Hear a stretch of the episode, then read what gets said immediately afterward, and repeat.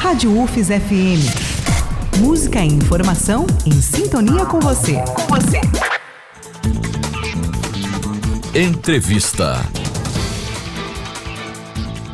A calmaria das águas do rio Vaza Barris no encontro com o mar é um dos principais atrativos para os banhistas que procuram a Ilha da Praia do Viral, localizada no litoral sul de Sergipe, na divisa entre os municípios de Aracaju e Itapuranga da Ajuda. No entanto, a faixa de areia de cerca de 100 metros de comprimento corre o risco de desaparecer. Quem conversa com a gente sobre o assunto a partir de agora aqui na Rádio UFIS FM é o geocientista e pesquisador do Laboratório de Progeologia da Universidade Federal de Sergipe, Júlio César Vieira. É uma satisfação ouvi-lo aqui na Rádio UFIS FM, Júlio. O que está por trás desse risco de desaparecimento da ilha da Praia do Viral? Boa tarde. Um boa tarde a todos os ouvintes que acompanham a Rádio UFIS nesse momento. Primeiro, a gente precisa ter uma noção fundamental para a gente compreender esse ponto. Quando a gente fala em estuário, em zonas estuarinas, é preciso a gente ter em mente que elas são zonas naturalmente bastante propensas a alterações e alterações rápidas. Isso acontece por quê? Porque elas são zonas, são áreas que estão sujeitas não só a aquilo que acontece a nível de oceano, mas também aquilo que acontece a nível de continente. Então, se aquele rio aquela bacia hidrográfica tem mais chuva, tem menos chuva, se tem barragem, se não tem, é, se as suas matas ciliares são bem preservadas, se, se, se não são bem preservadas, todos esses parâmetros é, vão alterar, vão, vão influenciar e vão moldar é, aquilo que acontece no, no estuário dentro de maior ou menor tempo. E isso é bastante perceptível ali na foz do Vaza Barris. Muitas das feições que nós percebemos ali hoje, elas não existiam, por exemplo, no início da década de 1990. Não existia a Ilha do Viral, não existia a Ilha dos Namorados, tá? Então, só desse apanhado a gente já tem bastante essa noção de que são zonas bastante alteráveis. Quando nós começamos os nossos estudos, as nossas campanhas de campo e casamos com aquilo que nós observamos de imagens de satélites nos últimos cinco anos, nós sentenciamos né, pelos, pelas mudanças bastante visíveis a partir das imagens de satélites de que o viral era uma área em perigo, em perigo de desaparecimento e extinção. E aí um pouco depois de nós sentenciarmos isso, de nós chegarmos a essa conclusão, nós recebemos a informação que circulou, inclusive pelas redes sociais, de que a barra arenosa do viral tinha sido rompida. Né? E isso já impedia o fluxo de pessoas para onde elas anteriormente chegavam. Então, não só esse ponto de ruptura que existe hoje e está aprofundando e piorando a sua a situação, mas também a gente tem outro ponto, né, mais a leste, mais perto da praia, que também corre o risco de ser rompido. E com isso nós teremos dois pedaços isolados do viral, duas pequenas ilhotas, que ficarão isoladas e, portanto, é, bastante susceptíveis é, a uma ação marinha mais intensa.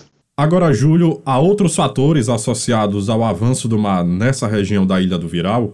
A, além de todas essas questões difusas é, relacionadas ao estuário, nós não podemos perder de vista em nenhum momento a questão do impacto direto, direto e que acontece localmente. É, na questão do viral, nós temos e tivemos é, a questão que foi o histórico acesso descontrolado de veículos ao local. E isso tem um impacto muito sério que ele termina impedindo que a vegetação do local cresça e se desenvolva.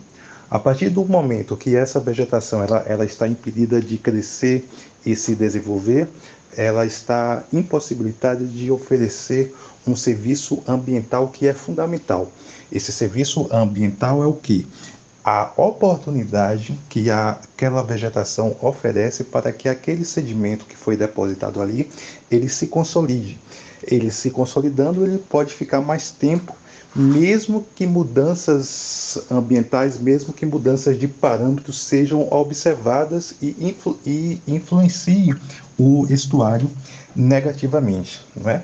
É, e essa questão da vegetação, que é a vegetação de restinga, é um ponto fundamental que ela deve ser observada, não só no contexto do viral, mas também no contexto do litoral inteiro.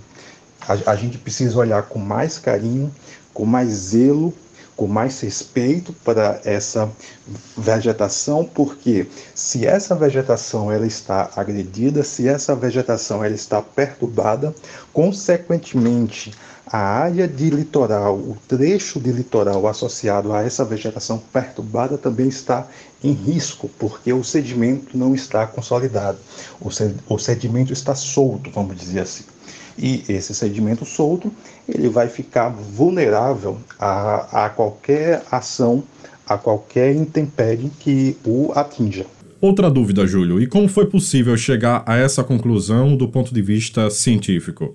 É, como nós dissemos anteriormente, uma, uma, uma parte da nossa metodologia ela está fundamentada na busca e acompanhamento dos cenários através de imagens de satélites. Essa visão panorâmica é fundamental para a gente ter essa, é, vamos dizer assim, essa modelagem de cenários e uma visão de futuro, porque a gente consegue captar as tendências, né? as tendências ou erosivas ou expansivas. E outra parte fundamental é as campanhas de campo que a gente faz a cada seis meses, sempre no final do verão e sempre no final do inverno, que são, que são momentos de mudança bastante interessantes de serem observados no nosso litoral.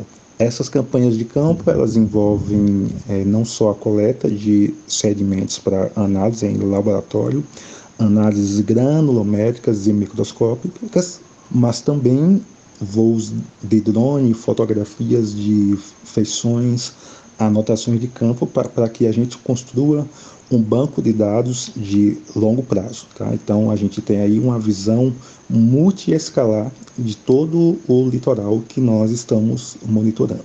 A visão micro, a visão macro e a visão que fica entre esse meio termo aí. E diante desse cenário, Júlio, quais são os principais prejuízos à vista, tanto para a fauna como para a flora naquela região do Viral? É, falando especificamente sobre ali o, o espaço delimitado da praia do Viral, nós entendemos que o impacto na fauna e na flora ele já está consolidado, não é?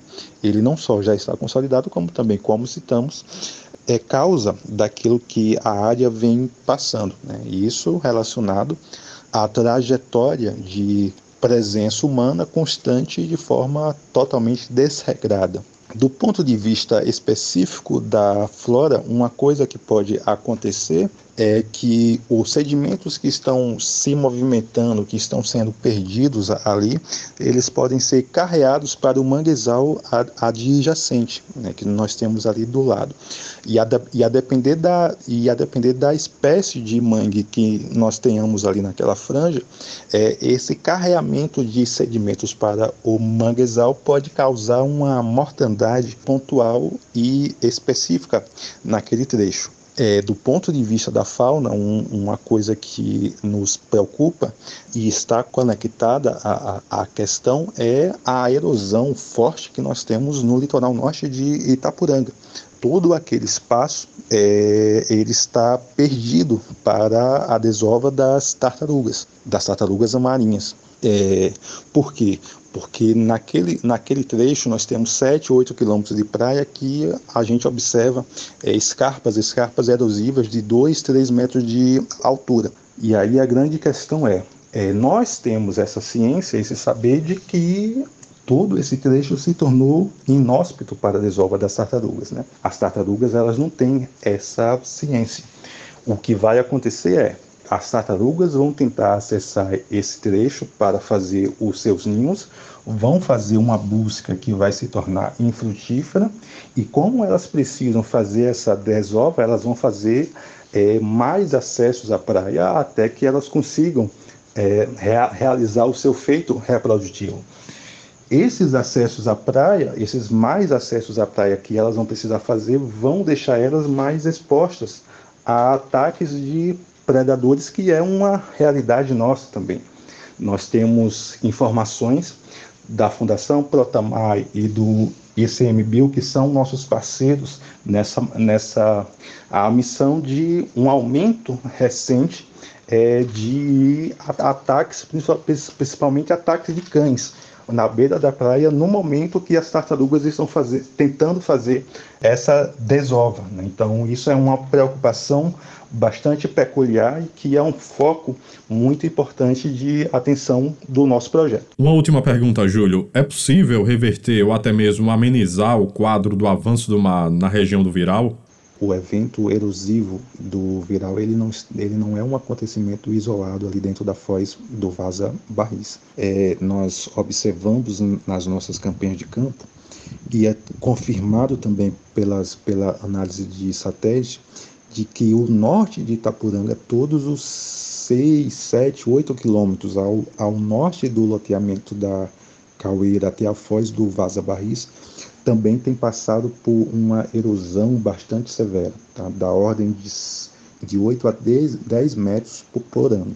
Ou seja, a cada ano, 10 metros de praia são perdidos pelo avanço do mar. Então, o viral ele está conectado a esse sistema. A nossa conclusão é que muito provavelmente é, nós já ultrapassamos o ponto de retorno para a sobrevivência do viral. Com a sua ruptura e com uma segunda ruptura que pode acontecer, é, as pequenas ilhotas que vão ficar ali vão ficar bastante vão ficar bastante susceptíveis a uma série de eventos que vão acontecer e que vão diminuir o seu porte cada vez mais. Então é muito difícil falar em, em uma recuperação natural do viral. É, a tendência de médio prazo é realmente o seu desaparecimento. Júlio César Vieira, geocientista e pesquisador do Laboratório de Progeologia da UFES. Foi muito bom ouvi-lo aqui na Rádio UFES FM. Obrigado pela entrevista, Júlio. Um boa tarde e um muito obrigado a todos e todas que nos ouviram e nos acompanharam. Josafa Neto, para a Rádio UFES FM.